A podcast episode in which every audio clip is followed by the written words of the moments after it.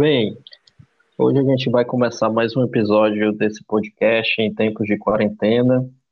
A gente vai conversar com o professor Jackson Girão. Eu me chamo professor Cristiano Rabelo, trabalho com a disciplina de História. Vou deixar o professor Jackson também se apresentar nesse momento. Bom, em primeiro lugar, é um prazer né, estar aqui conversando com vocês porque a gente sabe o quão difícil esse momento está sendo para todos nós, né? Temos que ficar reservados em nossas casas, mas, como eu já tinha dito em outra, outra aula é, via online, que é, na realidade, é por um bem que é muito maior do que o próprio indivíduo, né? Eu me chamo, eu sou o professor Jackson, né? leciono em duas escolas aqui em Fortaleza, e vamos conversar sobre é, aquilo que o professor Cristiano vai propor agora, que Segundo, né, o que a gente tinha, de certa maneira, combinado é sobre a globalização e por que, que o mundo, de certa maneira, parou, né, com esse Covid-19. Bom, é isso, Cristiano.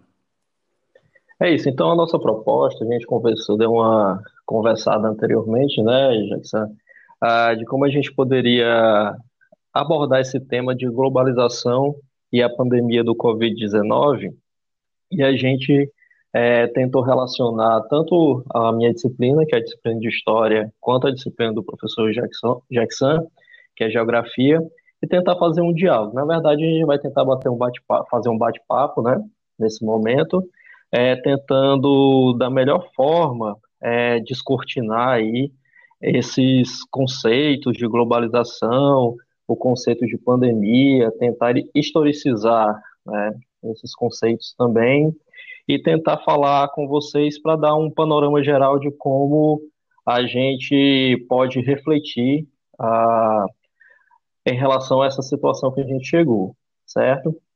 Então, na realidade, vai ser um bate-papo ah, que a gente propôs aí para vocês, uma maneira diferente, através dessa plataforma, que é um podcast, que nós também estamos aprendendo, né, Jackson? A utilizar. Apanhamos, apanhamos um pouquinho para tentar descobrir como é que funciona esse negócio, mas acho que vai dar certo. Então, assim, eu vou me propor a começar, tudo bem, Jackson? Eu acho ótimo. Então, pronto. Pronto. Gente, é o seguinte, é, nessas conversas que eu tive com o Jackson, a gente é, tentou ver mais ou menos é, como é que a gente poderia situar historicamente esse conceito de globalização. Essa situação que nós chegamos, que nós dize, é, dizemos hoje em dia que é um mundo globalizado, né? E aí, para a gente pensar a respeito disso, é necessário a gente entender que globalização, de alguma maneira, tem a ver com conexões, né? conexões que vão sendo, ah, de alguma maneira, construídas ao longo do tempo. E aí, eu me propus, pensando um pouco uh, em relação à história, me propus a pensar alguns eventos que considero importantes para a gente poder entender esse processo de globalização ao longo da história. E aí a minha proposta de fala, uh, depois o Jackson vai dar a contribuição dele, em qualquer momento ele pode também é, intervir aqui no bate-papo, é justamente a gente falar um pouco sobre alguns eventos que podem, uh, ao longo aí do tempo, contribuído com esse mundo que a gente vive hoje, que é esse mundo globalizado, extremamente conectado, né, as informações que passam de um lugar para o outro, extremamente rápidas, e de alguma maneira o vírus aí, né, a gente viu que tem muita consequência desse processo de globalização, na ida e na vinda de pessoas nos aeroportos, nas viagens, nas, na distribuição comercial, etc. Certo? E aí, para a gente pensar isso, nessas idas e vindas, nessas conexões que o mundo ele vai, a partir de então, é, é, é, ser estabelecido no mundo, eu acho que um dos primeiros eventos que podem ser é, talvez um gatilho aí para início desse processo de conexões, a gente pode falar das grandes navegações que iniciaram aí lá no século, aproximadamente no século XV, né? Só lembrando o que foram as grandes navegações, foi o processo no período moderno, já no período moderno, em que estados, nações que vão, que vão se formar nesse período, países como Portugal e Espanha, vão uh, em busca de rotas comerciais com o objetivo de chegar às Índias. Era, é preciso entender que esse período, século XII, século XIII, século XIV, havia um processo de expansão comercial entre a então Europa e o Oriente em busca de uh, que a gente chama especiarias e rotas comerciais que uh, foram se transformando em situações de comércio muito poderosas nesse momento. Porém, Portugal e Espanha ainda não dominavam rotas comerciais é, neste momento, somente a partir do, do de então do, de Portugal ter é, se estabelecido como país e posteriormente a Espanha, que Portugal primeiramente vai aí em busca de novas rotas comerciais e logo na sequência nós também temos a Espanha, justamente quando eles se tornam estados, né, a, estados modernos, melhor falando. E é justamente nesse período que nós vamos ter aí esse início de conexões com lugares uh, do mundo até então desconhecidos, né? pelo menos para os europeus. Os europeus começam a, navegar pelo continente africano, depois uh, pelo continente uh, americano, depois uh, as Índias, que fica justamente na Ásia, e de um, pelo menos até o século XVI nós já temos aí a ideia de um mundo de alguma maneira conhecido, Cristiano. Né? E rotas comerciais. Oi, pode falar, Jackson. Pois é, eu, eu queria só complementar uma coisa interessante, é, já que eu, uhum. é, a, a, ideia de que esses momentos a gente está passando também por um processo de, de renovação de mentalidades, né? É, a ciência está se desenvolvendo porque você tem um, um uma volta a, aos gregos, né? O período clássico grego, então, você tem um uhum. processo de renascimento muito forte, e isso vai incentivar né, a, a, ao pensamento de forma mais robusta. E, e eu diria também que isso, que isso vai desembocar no, no maior desenvolvimento das ciências, que é o que vai possibilitar, na realidade, que você tenha navios cada vez mais potentes, né? É, instrumentos de navegação Exatamente. mais potentes e tudo mais, né? Eu diria que esse momento do comunismo ou esse, essa renovação clássica que a gente chama na história né, de, de renascimento, é, tem, um, renascimento, tem um papel fundamental, né? Não, não tenho dúvidas em relação a isso, até porque a gente sabe que predominava, ainda no período medieval, uma certa mentalidade de temor do que tinha no, no mar, né? Inclusive histórias de monstros é, que poderiam vir a aparecer engolindo navios, um certo limite aí em relação à terra, a noção de terra plana também predominava, e alguns querem voltar hoje. Então, o renascimento uh, cultural, voltando aos clássicos, e o humanismo, né, uh, utilizando a razão para entender como é que esse mundo se funcionava, foi importantíssimo nesse momento. Então, à medida que esse, esse, essas ligações, por meio das grandes navegações, elas vão acontecendo, as orientações também vão mudando, né? Vão se renovando, vão se, se construindo novos entendimentos, até os mapas, né? os mapas uh, do mundo também vão se modificar, uh, uh, colocando as, as terras que antes não eram conhecidas pelos europeus a partir de então, uh, nessas orientações desses mapas, certo? Legal. E aí tem, tem um, um, um, um, momento importantíssimo nesse período que diz respeito ao, ao processo econômico, né, Jackson? Que é o mercantilismo. O mercantilismo, para a gente entender, pessoal, uh, é um processo uh, de acumulação de riquezas que vai ter nesse momento, de trocas comerciais que vão ter algumas características. Entre elas, nós vamos ter a busca de metais preciosos, acumulando esses metais preciosos, uma ideia de uma economia uh, fortalecida pelo Estado, né, criando a partir daí uma balança comercial favorável. Então, na realidade, você tem países que vão buscar, a partir desse momento, ao explorar outros, de alguma maneira, é, for, se fortalecer economicamente, sobretudo a partir do, do, do acúmulo de metais preciosos. Diria, certo? Então, eu diria que sim. essa balança comercial favorável que os, os países que nessa época tinham orientação muito mercantilista só era conseguido se você exportasse. Né? E como é que você exporta? Exatamente. né? levando as suas mercadorias. Você tem a ideia de que você não tem que importar, porque senão você vai ter a balança comercial desfavorável, mas você exporta. E uhum. isso faz o fluxo das mercadorias ir e vir, né? Exatamente. E aí eu, eu, eu até elenquei aqui um exemplo dessa balança comercial favorável no caso da Inglaterra, certo? A partir do século, finalzinho do século XVI, início do século XVIII, uh, a Inglaterra se torna uma grande potência mundial pelo processo inicial ainda de, de industrialização, né? As manufaturas ainda predominavam lá. E aí você tem com Portugal, que pelo menos até o século, a metade do século XVI, ele era um grande império extremamente poderoso. Você tem em Portugal a criação em 1703 do Tratado de Panos e Vinhos, também conhecido como o Tratado de Mentwin, né? E aí veja que loucura, né? O, o, em 1703, Portugal tinha descoberto aqui no Brasil que o Brasil finalmente poderia uh, dar ouro para Portugal, certo?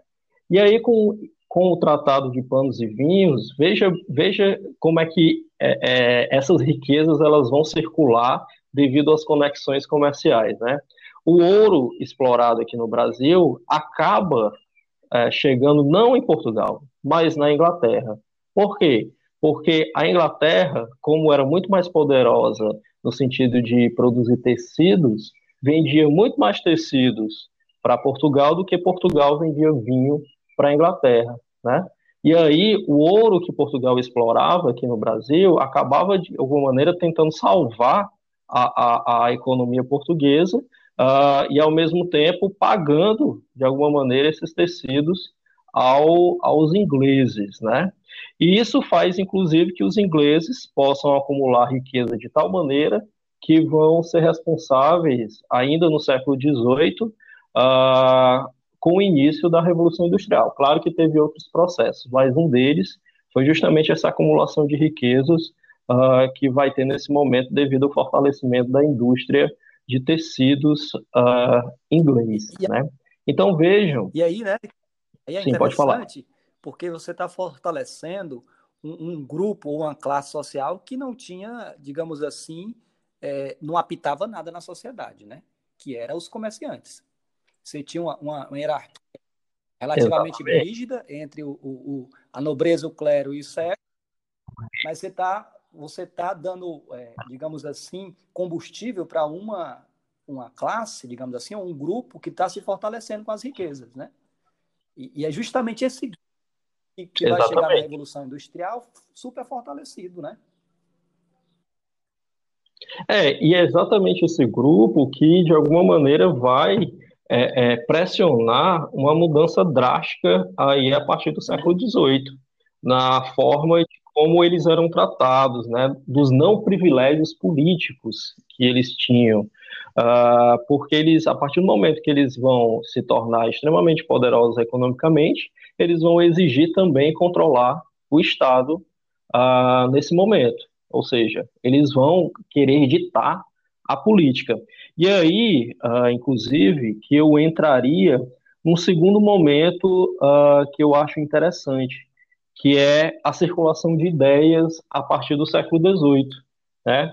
Porque se, uh, como o Jackson fa falou, se há uma circulação comercial de pessoas de mercadorias, evidentemente que também vai haver uma circulação de ideias e talvez uma, uma, um processo de ideais que vão ser muito fortes ainda no século XVIII e vai ter como consequência uma circulação muito forte também uh, nesse mesmo momento são as ideias iluministas, né? As ideias de liberdade, as ideias de uma, de uma noção de Estado diferente, um Estado laico, a, a noção de liberdade de expressão, a, a noção, justamente pensando, inclusive, que essa classe não detinha esse poder e a partir dessas ideias, essa classe que a gente está falando é a burguesia, né, pessoal? Comerciante, as burguesia, a burguesia. Essa classe que não detinha poder político vai uh, ter, como, ter como base essas ideias de liberdade e, de alguma maneira, vão se utilizar dessas ideias para poder é, é, pressionar as modificações políticas em suas regiões. Né? E aí, veja bem, ah, como essas ideias vão circular. Você tem aí, ah, nos Estados Unidos, a independência dos Estados Unidos, que vai ser fortemente influenciado por ideais iluministas, inclusive a primeira Constituição ah, dos Estados Unidos, depois que as 13 colônias são libertas, vai ser uma Constituição que vai ter como consequência uh, um regime político republicano, né? coisa defendida aí pelos iluministas, Uh, você tem uh, os ideais da Revolução Francesa a partir de 1789 fortemente influenciando rebeliões aqui no Brasil, como a Inconfidência Mineira. Né? A ideia de liberdade, fraternidade uh, vai é, fortemente influenciar a elite de Minas Gerais a querer tornar Minas Gerais uma república independente da, da independente de Portugal, né? Então veja como a circulação das ideias elas vão também uh, ser muito importantes nesse momento para que um processo que acontece lá na Europa passe a ser de alguma maneira difundido por esse mundo que uh, é, é, fazendo relação era justamente o um mundo em que esses europeus, de alguma maneira, lá no século XV, XVI, uh, tinha começado o processo com as grandes navegações, né, Jackson?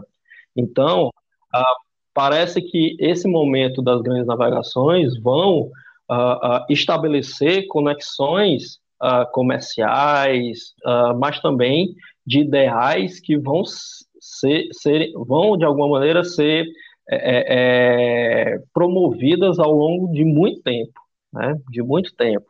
E aí tem uma coisa que eu, que eu, que eu não falei sobre o processo, esse processo das grandes navegações, que eu acho que é importantíssimo, que é a partir do momento que, que Portugal começa a, a, a, as grandes navegações, ainda no século XV, você tem também o início de um boom, uh, eu diria, de tomada de tomada da, da, da liberdade de pessoas, né? O processo escravocrata, que a escravidão ela sempre aconteceu, né? Em, em vários momentos da história a escravidão sempre aconteceu. Só que as características que vão ser desenvolvidas a partir do século XV, elas vão ser completamente diferentes, justamente por essa pelo estabelecimento dessas conexões mundiais a escravidão que vai se estabelecer com Portugal, tomando pessoas do território africano, território africano e vendendo essas pessoas, que a gente vai chamar de escravidão atlântica, foi um processo nunca antes visto, né? A dimensão nunca antes foi vista no mundo. As pessoas eram tomadas do território africano e espalhadas pelo mundo, né?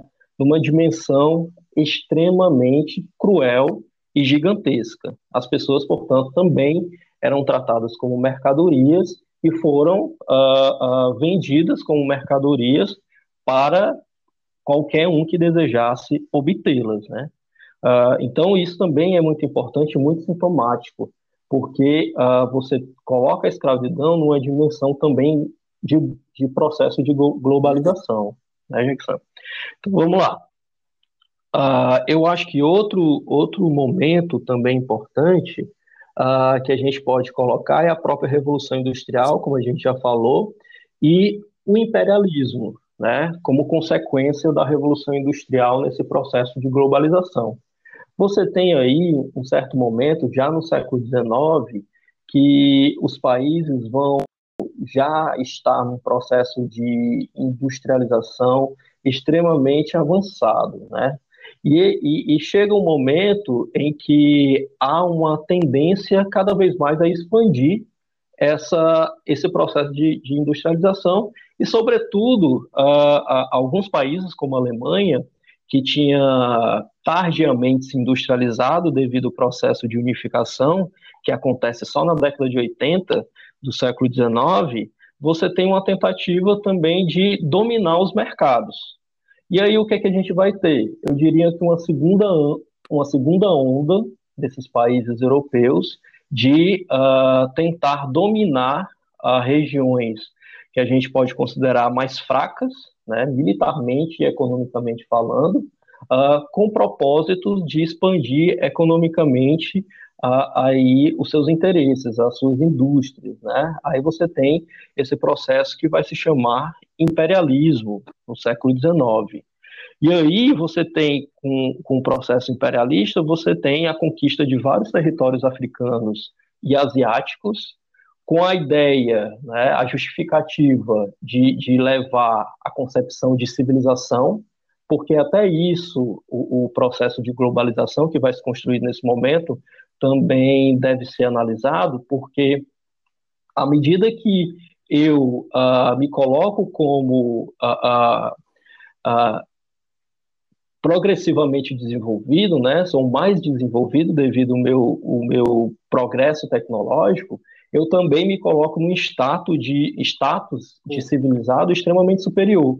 Então, se eu chego no local e vejo uma organização tribal, por exemplo, eu vou dizer que aquelas pessoas estão extremamente atrasadas, ainda estão num, num, num período de barbárie. E aí o Jackson pode até me ajudar, né? Até me ajudar que as teorias, as teorias evolucionistas, elas vão ajudar bastante em relação a isso nesse momento, né? Dizendo que a, a, havia na humanidade um processo evolucionista que evolucionista que é, é, primeiramente a gente estaria na, no período da barbárie, evoluindo para a selvageria até chegar só... à civilização, certo? E aí os Não termina o raciocínio, só para eu falar, falar. um parênteses aqui rapidinho. Pronto. E aí os europeus se consideravam civilizados e queriam justificar o domínio dos africanos e do, dos asiáticos, dizendo que ia levar justamente essa civilização, esse progresso a esses continentes. Mas na prática, o que, que eles queriam?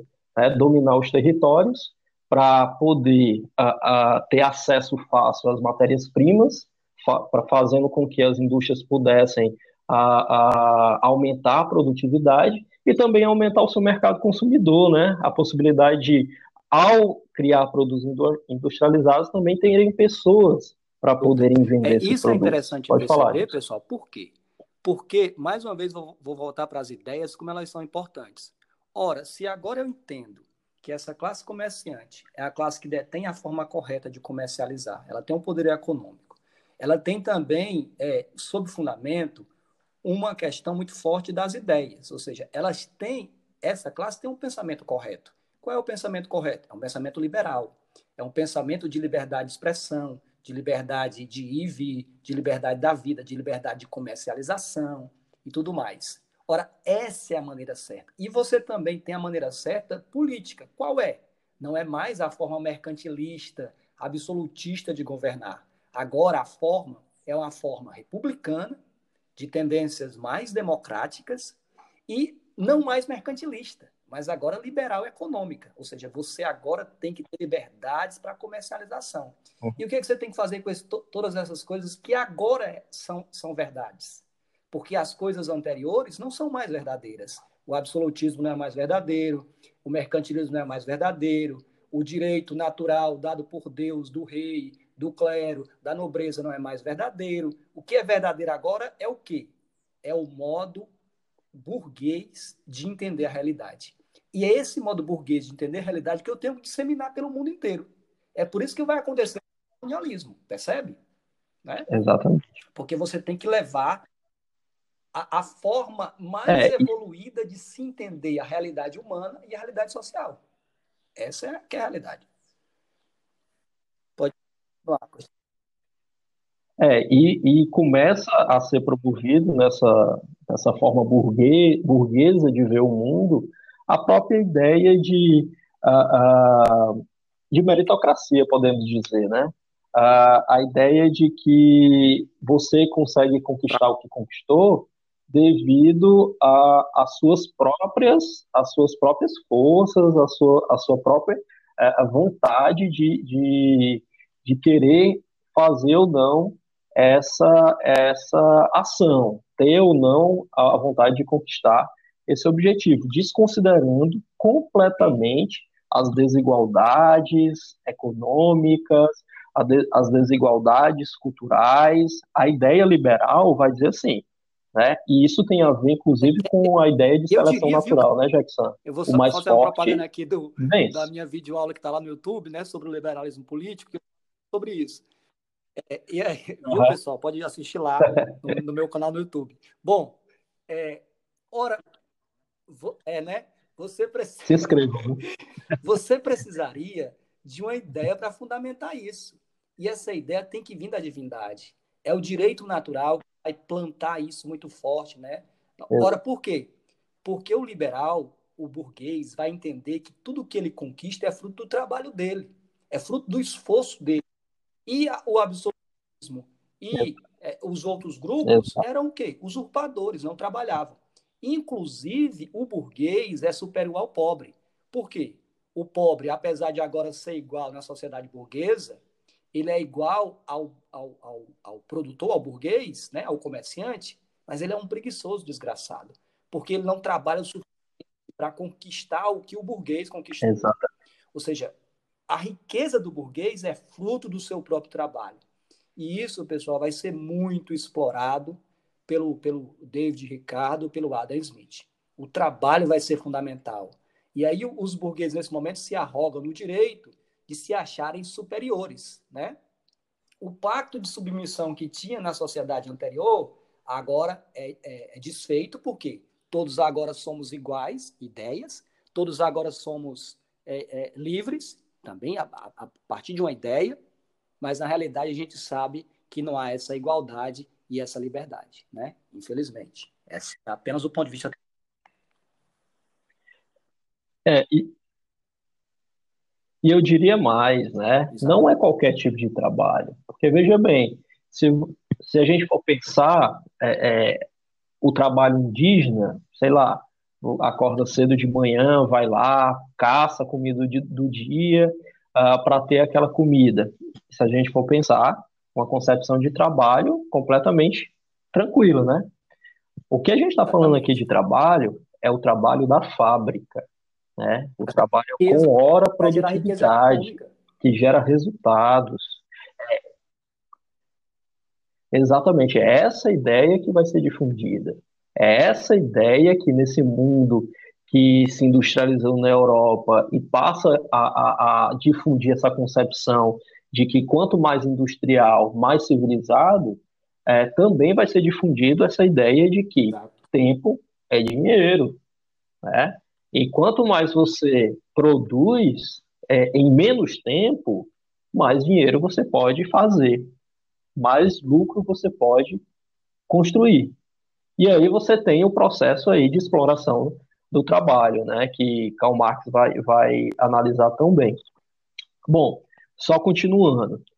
Um outro momento que eu elenquei aqui, uh, também para a gente pensar, para a gente pensar essa dimensão do processo de globalização, a construção desse processo de globalização, a gente tem entre esse, esse, esse momento de, de conquista desses países europeus aos países africanos e asiáticos, você também tem os Estados Unidos colocando a sua influência na América, né, inclusive com a política extremamente é, é, é, violenta, né? Por exemplo, a política Big Stick na América Central foi muito comum.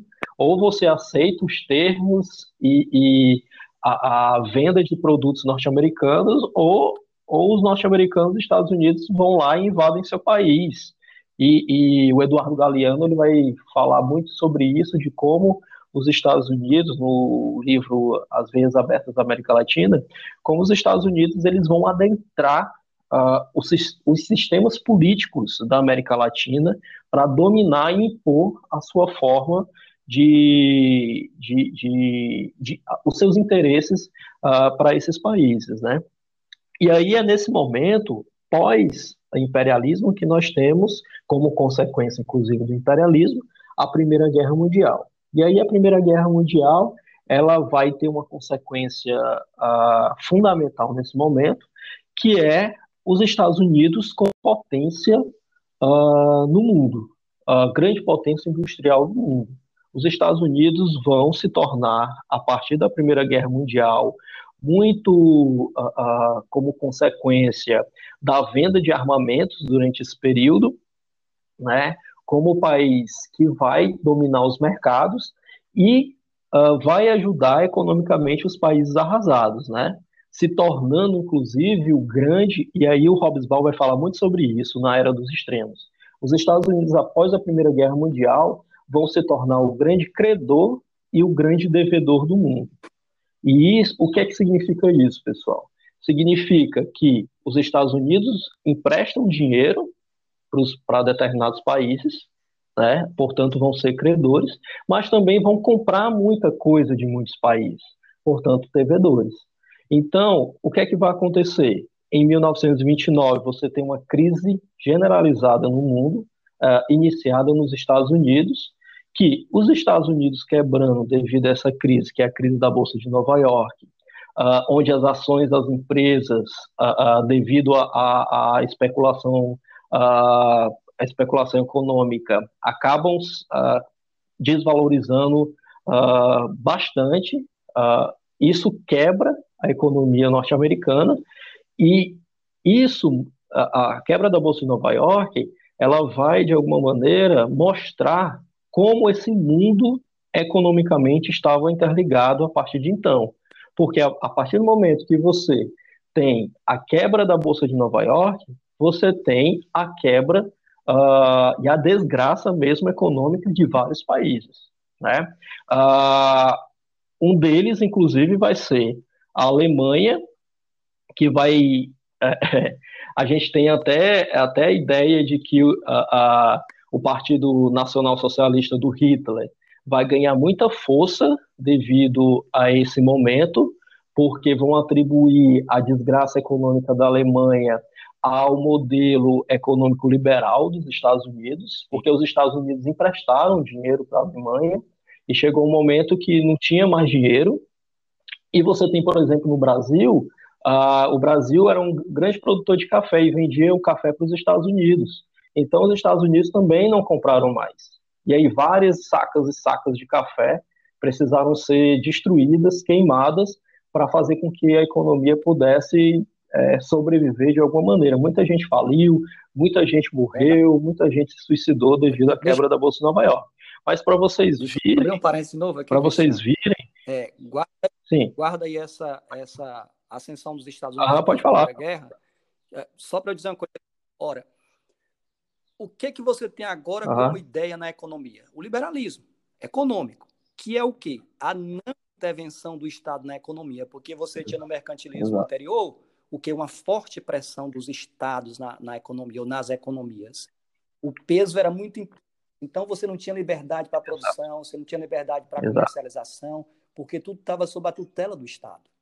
Quando o liberalismo desponta e, se, e, e a, o mundo de então vê que essa é a melhor opção, você abre os mercados, agora você é liberal econômico, você é capitalista de fato, e é preciso que você tenha liberdade para comercializar.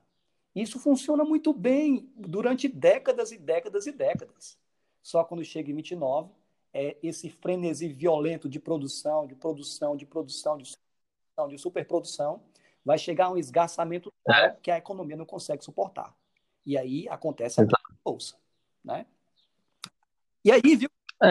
Aí você vai precisar basicamente. De... E é nesse momento que você vai precisar construir novas ideias econômicas. Isso vai ser muito importante para que para o que para o que a gente vai falar daqui é. a pouco, que é justamente essa é, essa ideia é, econômica que vai surgir pós, principalmente quebra da bolsa de 29. Uhum.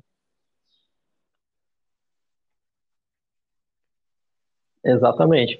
Porque a gente vai ver até que ponto o modelo liberal funcionava ou não, né? Até que ponto há uma contradição aí importante no modelo liberal. Porque, falando um pouco sobre essa questão da superprodução, o próprio Hobsbawm vai dizer isso. Pensava-se que o mundo consumia. Pensava-se que a economia mundial estava crescendo e poderia consumir. E aí a especulação é justamente isso, pessoal. A ideia de que eu vou produzir, produzir, produzir, vou adquirir empréstimo para aumentar minha empresa, vou vender minhas ações para conseguir dinheiro para aumentar minha empresa e, e, e vender mais, só que a venda não estava de acordo com o esperado. E aí foi o grande, a grande crise, né? a quebra da Bolsa de Nova York nesse momento, o craque da Bolsa de Nova York nesse momento. E aí eu queria chamar a atenção justamente para isso, né? Essas conexões econômicas mundiais que vão é, é, acontecer em um país, é mas vão afetar basicamente o mundo inteiro. E eu acho que eu falo do Hobbes é, exatamente. E aí você vai ter outras crises dessas do capitalismo ao longo da, da história a partir de 29, né? A gente teve uma em, recentemente, em 2008, não sei, acho que o Jackson vai abordar isso depois. Provavelmente teremos outra crise econômica agora, devido ao Covid-19, é e aí a gente vai ver como é que já estamos, né? Vai ver como é que vão, vão funcionar. E aí, vai, na verdade, vão, vai mostrar a contradição do liberalismo, né, Jackson? Mas eu vou deixar aí para falar sobre isso. Bom, a, após a, a, quebra da Bolsa de Nova York, eu elenquei aqui. Uh, se eu estiver passando deixar. por alguma coisa é. importante, tu, tu me lembra, viu, Jackson? Beleza. Porque eu já vou aqui para o mundo pós-Segunda Guerra Mundial, né? Que você tem aí uma, um mundo já extremamente industrializado, você já estava no momento da, que, que a tecnologia já estava extremamente avançada, com criação de bombas uh, extremamente destrutivas, com corrida espacial para quem chegava no espaço primeiro. E você tem, a partir de então, no mundo pós-Segunda Guerra, uma disputa ideológica e, ao mesmo tempo, econômica, né? que é a disputa entre o um mundo uh, capitalista, liderado pelos Estados Unidos, e o mundo uh, socialista, uh, liderado aí pela União Soviética. E dois modelos que vão entrar em choque, pelo menos até a década de 70, de forma extremamente uh, é, interessante né, nesse momento. Por quê? Porque o mundo capitalista, liderado pelos Estados Unidos, vai influenciar de diversas formas aos países a, a, a seguirem a sua ideologia.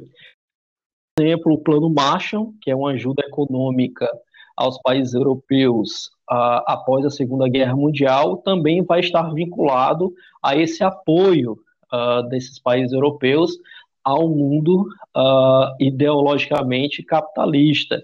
Ao mesmo tempo que a União Soviética vai expandindo também a sua na Europa, né, criando a chamada cortina de ferro, é, de alguma maneira uh, levando a concepção uh, ideológica so, é, socialista para esse mundo, uma, uma, economia planificada, né, Jackson, em que o Estado organizava, portanto, o que era necessário, o que não era necessário, uh, diferentemente da economia liberal ou uh, uh, uma, um capitalismo de, Estado, não sei como é que a gente vai chamar nesse momento, já. você pode falar melhor disso depois.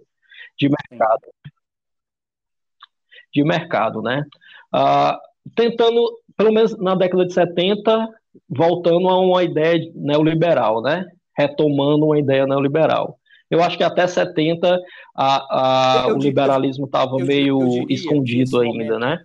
devido à crise mundial, de 29. Quando as ideias econômicas do Keynes, né, do John Maynard Keynes, começa a imperar, porque se entendeu que depois da quebra da uhum. bolsa, o liberalismo sozinho não dava conta de assistir a economia e nem muito menos de assistir a sociedade, né?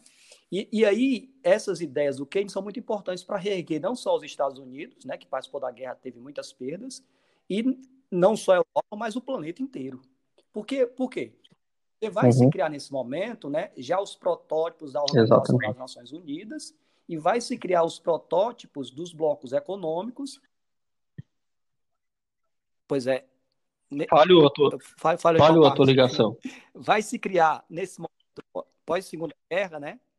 Vai se criar os protótipos das organiza uhum. da Organização das Nações Unidas, uhum. vai se criar o protótipo do BID e do BID, são dois bancos né, que vão financiar o planeta inteiro, Exato. com taxas exorbitantes, é evidente, mas vai financiar e vai reerguer o mundo. E tudo isso vem, vem pelas ideias, de certa maneira, do Keynes. É. Exatamente. Os, os a dívida mundos, né, externa né, vai começar assim, a acontecer, né? países, né? Eles vão, vão, vão estar é, precisando desses recursos, mas ao mesmo tempo que se erguem, se endividam, né? E ficam na dependência ad infinita, digamos assim. É, isso é muito sintomático, porque é, é, a economia dos países, basicamente o orçamento que vai ser é, constituído para poder manter os países, boa parte dele vai ser para pagar as dívidas e, e internas, né? Então isso é muito sintomático. Né? Aí só continuando aqui, eu vou já finalizar, ok? Que eu acho que eu já falei 40 minutos. Vamos aqui. Bom, só para a gente é, pensar esse mundo, esse mundo dividido, aí que é a chamada Guerra Fria, pessoal, a gente também tem que eu acho sintomático uh, a respeito dessa globalização e vejam também que muito do que falando aqui na globalização a gente está falando de países que ora dominavam o mundo economicamente falando e militarmente, né? Pensando aí, vamos pensar em Portugal, Espanha, Inglaterra, Estados Unidos, né? E, e isso vai influenciar diretamente em, em como esse mundo ele vai se constituir uh, nessa teia de relações e conexões. E aí eu não queria deixar de falar de como, uh, a partir da Guerra Fria, esses países, tanto os Estados Unidos quanto a União Soviética, vão investir pesadamente em serviços secretos para poder monitorar a política uh, dos países que eles tinham uh, uh, conflito ou que eles desejavam ou que eles tinham algum interesse, né?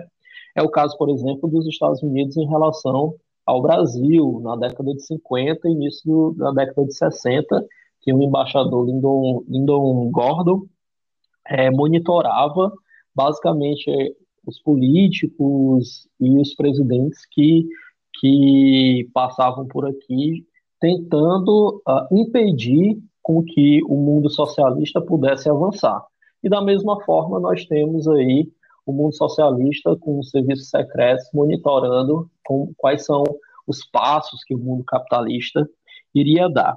E aí, só para eu finalizar nesse, nesse momento, Jackson, uh, eu queria falar sobre o pós-segunda guerra na África, né? o chamado sentimento panafricani, panafricanismo, né? que é um momento em que os africanos vão perceber e vão começar a se, se colocar uh, em relação ao restante do, do mundo de uma forma mais independente, criando inclusive uma série de processos revolucionários uh, para poder ficar independente desses países europeus que tinham dominado eles, tanto os africanos quanto os asiáticos, né, para poder se libertar desse mundo. Ainda que uh, uh, politicamente muitos países tenham se libertado, a gente viu que houve uh, muita interferência política e econômica dos tanto dos países capitalistas como os Estados Unidos quanto do, da, do, da União Soviética tentando influenciar de algum modo aí esse continente, ok? Bom, eu acho que é isso. Eu acho que essa contribuição da história é mais para a gente entender como é que essas conexões elas vão sendo constituídas ao longo desse tempo, né? A partir da, da queda do muro de Berlim, da, União, uh, uh, que era dominado aí pela União Soviética em 1989 e o fim da União Soviética em 1991, a gente vai ter uma mudança bastante, bastante relevante uh, no mundo. Uh, eu diria com a vitória do modelo capitalista do mundo. E isso vai ser muito tá bom. a bom, partir de então. Agora possível, eu passo a bola para ti. Eu nunca consigo, mas eu vou tentar ser mais sucinto possível. bom, é, só para retomar um pouquinho aqui do pós-segunda guerra, né? Como eu estava falando, você tem já protótipos de coisas que vão estourar de forma muito forte pós queda do muro de Berlim e pós é, fim da União Soviética, que é justamente a ideia da organização, organização das Nações Unidas, a formação do BID e do BIRD, que são dois bancos de, de investimentos. Você tem a formação já de um bloco inicial europeu ali naquele momento, né? E você tem, claro, as políticas de intervenção do Estado na economia. Não é um modelo socialista, é um modelo capitalista, só que o liberalismo ele tem que ser reajustado pelos braços ou pela mão visível do Estado. Lembre-se que a ideia da mão invisível, né, é a mão invisível elaborada pelo Adam Smith lá no período uhum. clássico do liberalismo, do começo do capitalismo ali, de forma forte no 18. Essa mão invisível é Adam Smith, só para só a gente lembrar, viu, só abrir o parênteses, é um do, dos, dos teóricos Sim. desse período aí que Justamente, a gente falou tá 18, recentemente, né? que foi As ideias o iluminismo, né? grandes iluministas, não só na filosofia, mas em todas as áreas do conhecimento, e... eles estão bombando, digamos assim, na economia, na política, na sociologia. Você tem um processo de formação das ciências nesse momento, né, muito forte, justamente devido a essa abertura das ideias, e tudo mais que acontece no iluminismo de forma forte. Bom, e, e, é preciso justamente o Estado administrar em certos momentos a economia. É preciso o Estado abrir empresas, firmas, fábricas, o, o serviço público ser contratado, o, o, o Estado contratar trabalhadores, né, para pagar salários, para as pessoas terem dinheiro para comprar no comércio. Porque percebeu-se que se ficar só com a mão invisível dos mercados e da economia, as quebras acontecem. As bolsas quebram porque é interesse por cima de interesse. Não, se não tem quem regule, os grandes dominam. E, na realidade, quando isso acontece, você tem um processo de quebra generalizada. Né? É claro que a gente poderia explicar um pouco melhor sobre isso, mas se entendeu isso, é preciso que o Estado, de certa maneira, intervenha. E é o Keynes, né? O John Maynard Keynes, que vai ser o filósofo econômico desse período, que vai ganhar forte influência, ou vai influenciar o mundo inteiro. E aí, na esteira desse, tem um cara chamado John Rawls, né, que só vai publicar, evidentemente, o livro lá nos anos 70, mas ele já está comprando essas ideias. E é justamente a ideia do estado de bem-estar social. É preciso que o Estado apesar de ser capitalista, ele cria um ambiente de bem-estar social, uhum.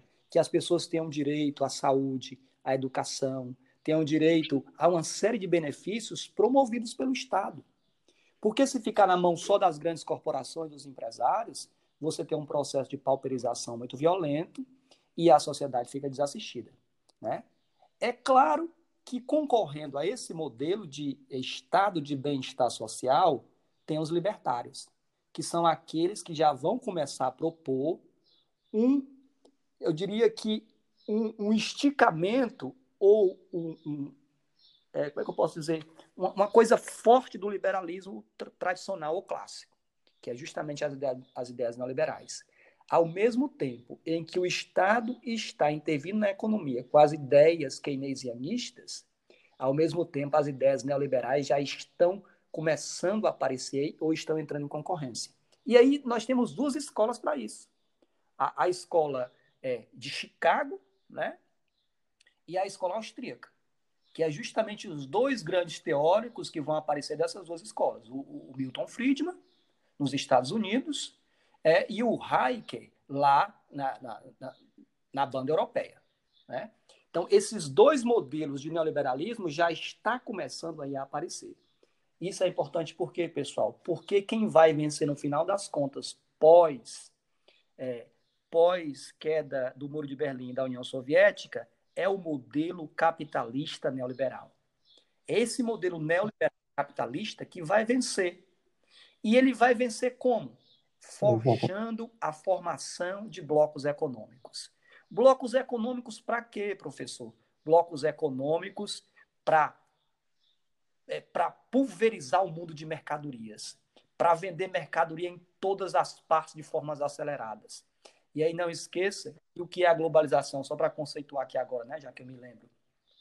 É justamente esse negócio de conexão que o Cristiano falava no começo. É a interligação das economias, em primeiro lugar, porque não se faz globalização para outra coisa, senão para interligar o mundo para vender. Essa é a primeira ideia da globalização. É interligar o mundo para dissipar ou para distribuir a coisa mais importante, que não são as ideias, que não são as pessoas, que não, que não é a cultura, é a mercadoria, é a coisa mais importante. Porque quem vence é o capitalismo. E o capitalismo só se sustenta pelo lucro. E só tem lucro se explorar o trabalho e vender mercadorias. Né? Inclusive, o próprio trabalho é uma mercadoria. Bom, essa, é, essa integralização que começa via economia, ela é integralizada por duas coisas fundamentais. Pela disseminação da comunicação, que não há globalização sem o processo de interligação das comunicações, e não há globalização se a intensificação ou seu melhoramento dos transportes. Então, essas três coisas não podem ser esquecidas por vocês sobre o processo da globalização. É uma interligação econômica, em primeiro lugar, depois é uma integra é integralização é, das comunicações e dos transportes. E a reboque disso vem quem? Com a integralização política, porque vai se estabelecer o modelo da democracia como mais vantajoso, digamos assim, e da sociedade ao modelo capitalista dos Estados Unidos. Então você tem aí um processo de integralização generalizada da sociedade, via, evidentemente, capitalismo e ideias liberais. Algum comentário, Cristiano?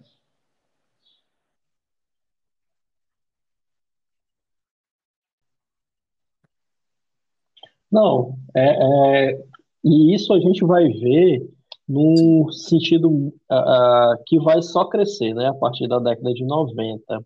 Inclusive, Jackson, eu não sei se tu vai abordar isso, mas essa, esse excesso de, de conexões e, ao mesmo tempo, o excesso de informações, né, vão gerar, eu acho que, que isso é muito presente na vida de todos nós, uma, uma questão, inclusive uh, física nossa, que é uma série de problemas, uh, problemas psiquiátricos, né? Podemos dizer, como ansiedade, depressão, a ideia de que a gente precisa, precisa sempre estar tá fazendo alguma coisa, porque se a gente não fizer uh, não, não estar sendo produtivo, parece que a gente não está servindo e a gente está se perdendo nesse mundo que só roda, roda, roda, roda, e a gente é, parece que perdeu aí essa, esse, esse, esse momento de, de, como é que posso dizer, de de estar presente nessa roda, né? Não sei, gerando essa, essa ansiedade que talvez seja o mal que nos acomete uh, hoje em dia. Né? Eu acho que isso é muito uh, consequência desse momento que vai que o, que o capitalismo vai vencer essa onda neoliberal e vai gerar uh, nas nossas mentes uh, essa noção que a gente precisa estar sempre fazendo alguma é. coisa. Senão a gente não é produtivo, é, senão a gente, a gente, né? a gente tá é vagabundo, basicamente, né? eu, eu acho Exatamente. E aí, isso é muito sintomático por, em relação a hoje em dia, por a gente estar tá em quarentena, né? Todo mundo em casa, uh, o capitalismo, de alguma maneira, a produtividade parada, e é, aí o desespero mundial em o que fazer mundiais, né? nesse tipo de situação salva ou como a ciência desenvolve uma vacina para salvar as pessoas. Não. O, o, a ideia inicial é como uhum. nós salvamos as economias. Elas estão em crise. É, pois é. E, Só para eu, é, eu me lembro, viu, Cristiano, da, de, um, de um livrinho que eu li há muito tempo, o Quincas Borbas, né? É, que tem um filósofo lá dentro, não sei se você lembra dessa parte, um filósofo lá que vai. Pois é, inclusive eu gostaria de recomendar esse livro, né, para esse momento agora. É um livro muito importante, porque é um livro que surge no período é, do século XIX e as ideias, é, as ideias da, do, da teoria da evolução estão tá muito em voga, né? E, e, é importante por quê? Porque o filósofo lá do livro explicando é, uhum. explicando lá uma, uma, ideia, diz assim para o cara né, que vai sair da, é, do campo para a cidade, né? Porque estava enfadado da cidade, do campo e tal, quer ir para a cidade, conhecer novas coisas e tudo mais. E aí ele conta uma historinha que é mais ou menos assim, né? Rapidez aqui. É, tem duas tribos e tem uma plantação de batatas. É justamente aquela frase que vai dizer, né? Ao vencedor as batatas. Só que essas duas tribos que têm esse campo de batatas, se as duas comerem de forma pacífica, as duas morrem e não consegue transportar a montanha que está lá na frente e que lá depois da montanha tem um, uma enxurrada de batatas que faria com que quem comesse essa batata e eliminasse o outro seria o vencedor, percebe? É, e aí o, o, o, filósofo diz assim: o que, que você acha que é mais viável? Os dois comerem em paz esse campo de batatas aqui e nenhum progredir, nenhum vencer, os dois desaparecerem e morrer, ou um grupo matar o outro, comer as batatas sozinha, ficar forte, passar a montanha e comer as batatas que estão do lado de lá. Aí vem a ideia, né? Ao vencedor, as batatas. E esse, eu me lembro disso porque isso é muito importante para agora. Né? Por que, que é importante para agora? O que, que a gente está pensando depois da montanha? Né? Quem é que vai ser o vencedor? É, nós vamos vencer como essa batalha? É? Eu acho que é bom a gente pensar nisso porque o que que tem lá depois? É, a gente não sabe ainda, porque ainda está muito na incógnita, né? E aí, aproveitando isso, é só para mostrar que lá depois, quando se vence, o que que você tem? Você elimina um grupo, vence, come as batatas, mas você perde toda a sua identidade. E quando você perde a sua identidade, você fica insano, aliena-se. E ao se alienar, você estabelece isso que nós estamos acompanhando na sociedade atual, que é uma disseminação da insanidade violenta, né? da insanidade é, sem noção, uma disseminação do que nós chamamos de demências, e em todos os sentidos. É por isso, viu, Cristiano, que você, nesse momento, contesta a ciência, porque você perdeu a sua identidade, você perdeu a noção do que é uhum. é um ser, um ser humano, né? Cuja ciência tem sua importância. Você prefere a sua opinião, a sua crença, do que acreditar numa coisa que já foi testada, retestada e que precisa de tempo para se maturar. Né? Você vê muito né, os defensores hoje de uma terra plana, por exemplo, né? quem é que volta coisa do século XIV, século XIII, século XVI. Pois é, para você ver como a insanidade da sociedade atual século XIII, XII. Né? e aí, só para finalizar, viu? É, e aí é interessante como é que esse mundo globalizado, é. nesse frenesi violento, para. Você percebe que o mundo parou, né? Você percebe que a economia parou. E ela não é tão importante como nós pregávamos antes. Ela não é tão importante como os estados tinham dito que tem que ser um sistema neoliberal, sem participação do Estado e vale a economia. Ou seja, o que nós estamos vendo é que mais uma. Exato. O que nós estamos vendo, viu, Cristiano, é que mais uma vez você... quem vai só, salvar só... a economia não, concluí aí, depois eu falo. não são as grandes corporações, não são os blocos econômicos, não são os grandes empreiteiros, não são os grandes produtores da indústria e tudo mais. Não, não vão ser eles que vão salvar a economia. Quem vai salvar a economia mais uma vez, como foi em 29, como foi em 2008, agora recente, e como vai ser agora, estados. Né? Pode falar. Exato. Estados. Era isso que eu ia falar. Não, era isso que eu ia falar. Como você vê o movimento, inclusive falando um pouco do, até do próprio ministro da Saúde nosso aqui, né? Que é um ministro da Saúde que de alguma maneira a gente sabe que tinha uh, aí uma, uma ligação com os planos uhum. privados de saúde, você, você olha para ele vestido com colete do SUS, né, do Sistema Único de Saúde, sendo que uh, eu não vou nem muito longe, em janeiro, dezembro do ano passado, você tem deste governo uma defesa ah. tenaz aí pela, pela o fim do SUS, pelo fim do SUS, né, pelo fim do financiamento da saúde de forma pública e democrática, né? Ah, e aí, o que é que a gente vê? A gente vê que os, o Brasil sem o SUS não iria conseguir é, sobreviver a uma situação dessa, inclusive fazendo comparação com os próprios Estados Unidos, que não tem um sistema público de saúde e as pessoas, para fazerem um exame, precisam de alguns milhares de dólares, né? Uh, uh, pra, algumas centenas de dólares para poder pagar um exame que, que de alguma maneira, é, diz se você está ou não com a doença.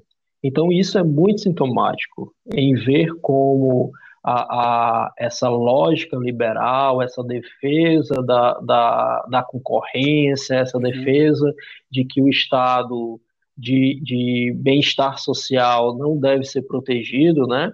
Uh, ela vai caindo por terra quando nós passamos a viver uma crise em que a primeira coisa que, que faz a gente lembrar é que o Estado precisa uh, ajudar a população que mantém o Estado, não é? Porque o Estado, na prática, né, se a gente for pensar, o Estado é a própria população. E aí o contrato social lá nos ajuda a lembrar em relação a isso, né? Porque quem, de alguma maneira, autoriza o governante estar lá é a população, né? Nesse contrato aí de autorização e, e esse governante uh, uh, poder é, é, trabalhar para nós. E aí é a lógica. A gente está pondo um governante para trabalhar para a economia ou tá para trabalhar para salvar a população, né? E aí, Jackson, uma, uma coisinha, uma, uma coisinha que me preocupa, sabe, em relação a isso. É só uma, uma preocupação também para tu pensar se eu estou enlouquecendo nesse período em quarentena ou faz sentido. né, pessoal? Não sei se vocês estão enlouquecendo também, mas a gente fica fazendo as teorias aí da conspiração na cabeça. Mas à medida que você tem o fortalecimento dos estados, uh, você, você pode também pensar que, como consequência, a gente não sabe como é que vai ser daqui para frente. Mas eu fiquei pensando sobre isso, né, nesse fortalecimento dos estados, nesse novo momento histórico que a gente está vivendo, é, até que ponto os estados eles vão, de alguma maneira, voltar a, a, a agir uh, no modelo, por exemplo, que acontecia lá no século XV, né, de protecionismo exacerbado. E aí, quando se protege de forma exagerada, uh, uh, os estados, a gente tem uma série de consequências que a gente já vinha, já vinha tendo alguns sintomas uh, de uns três anos para cá, né? Que é, por exemplo, a proteção das fronteiras, o aumento do, o aumento do xenofobismo. Você viu que só o fato de o vírus ter sido criado, ter sido ter, ter explodido na China, você tem aí uma disseminação xenofóbica em relação aos chineses gigantesca. Eu não sei se, se uma das consequências a, a respeito uh, desta doença seria justamente isso, né? Um, um, a criação de um Estado extrema, extremamente protecionista, uh, um, esta, um Estado extremamente nacionalista, e, de alguma maneira, afastando tudo que for diferente das que, concepções eu acho que, não, que porque, é, porque estão presentes do, nesse estado. Né? Não sei se eu estou viajando, mas eu fico preocupado com isso. Você tinha uma Itália e uma Inglaterra extremamente nacionalistas, voltando à ideia de protecionismo muito forte.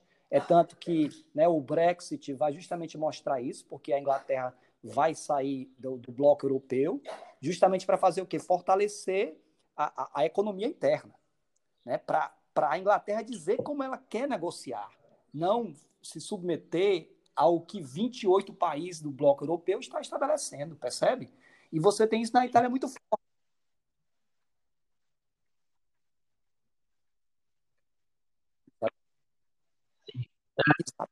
Nos Estados é, Unidos. Eu pensei né? exatamente no Brexit, na questão italiana, aqui na nossa questão ah, brasileira também, né? Porque a gente. Para os italianos do momento é, para os ingleses, o Trump nos Estados Johnson, Unidos. Exemplo, é que enquanto o Boris Johnson e o, o, o, italiano, que eu esqueci o nome dele agora, não sei o que, Conte, alguma coisa Conte, esqueci, desculpa, pessoal.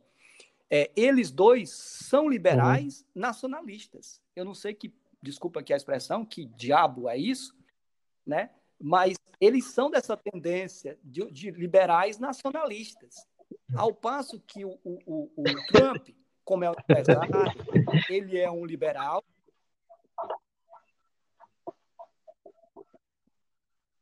É difícil de entender. É igual, é igual eu, é igual como é que eu né? ser liberal na economia e conservador nos costumes, e né? o Trump lá essa frase, Unidos, é, essa frase não faz sentido nenhum, pessoal. De abertura de comércio. Né? Porque ele é um empresário, ele quer expandir os negócios e tudo mais. É claro, ele, é claro que ele dá nas cartas, porque ele é o manda-chuva do planeta, né? É, e aí você. você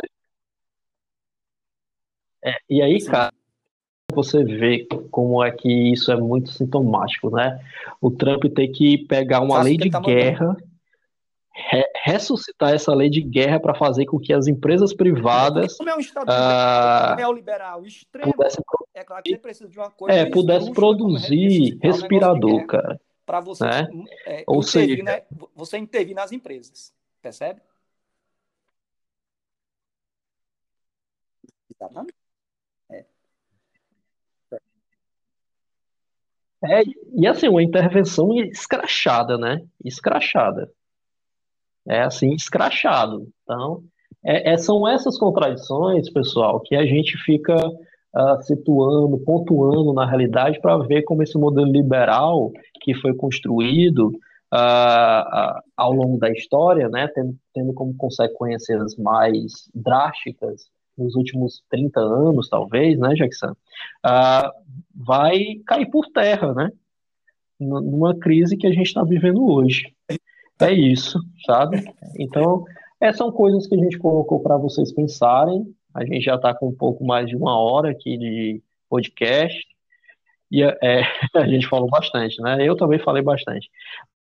Né? Não tem como a gente não dar, fazer um bate-papo e conversar. A gente a gente nesse podcast, né, Jackson, conversa eu, eu como a gente conversa na sala dos professores aqui, falando algumas das nossas posições. Tão neoliberal. Tu tão quer finalizar com alguma fala aí? De comercialização, como é que ele para, né? Como é que você vê, você olha a imagem das cidades, é, grandes cidades vazias. Isso é uma coisa que você nunca poderia ter imaginado, né?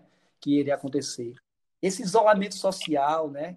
Que, que gera em nós coisas totalmente distintas do que nós estávamos acostumados. Né? É essa ideia da intervenção, para vocês pensarem também, né? do, do público sobre o privado, ou seja, como é que o Estado está intervindo nas nossas casas, né? ou não intervindo. E aí, viu, Cristiano, eu queria até que depois a gente fizesse outro momento desse, para dizer como a ideia de tempo numa quarentena e no isolamento uhum. social muda. Né? A ideia de tempo totalmente Sim, vamos falar sobre isso. Isso é muito filosófico e histórico também. É, é impressionante, cara. Porque, por exemplo, uma, uma coisa. Cara, eu não sabia, a gente está gravando na Quinta-feira Santa, viu, é. pessoal, esse podcast. Hoje é o quê? Nove, né? Ontem, ontem que eu descobri que, que hoje e amanhã era feriado. Eu perdi totalmente a noção do tempo. Totalmente. Assim, do tempo cronológico, né? De datas e tal. É, Enfim. É só para dizer isso. Ei, tu quer falar mais alguma coisa para se né? despedir? Né? Esse debate também sobre a ciência e a opinião é uma coisa que a gente não pode abrir mão, né? A ciência está dizendo uma coisa e aí vem os, os da doxa, os das opiniões, os das crenças dizer outra coisa. Isso é muito trágico, né? Totalmente trágico. Bom, é isso. Eu queria agradecer, viu, Cristiano, pela participação e dizer que foi um prazer enorme é para que nesse momento a gente de alguma maneira tenha contribuído, né, para sei lá, alguma reflexão dos nossos alunos ou de quem escutar esse podcast. Valeu, cara.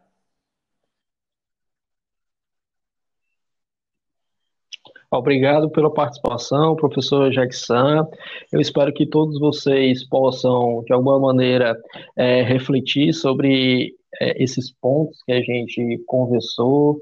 Foi um bate-papo mesmo, que a gente tentou pontuar aqui algumas de nossas a, é, reflexões sobre o assunto.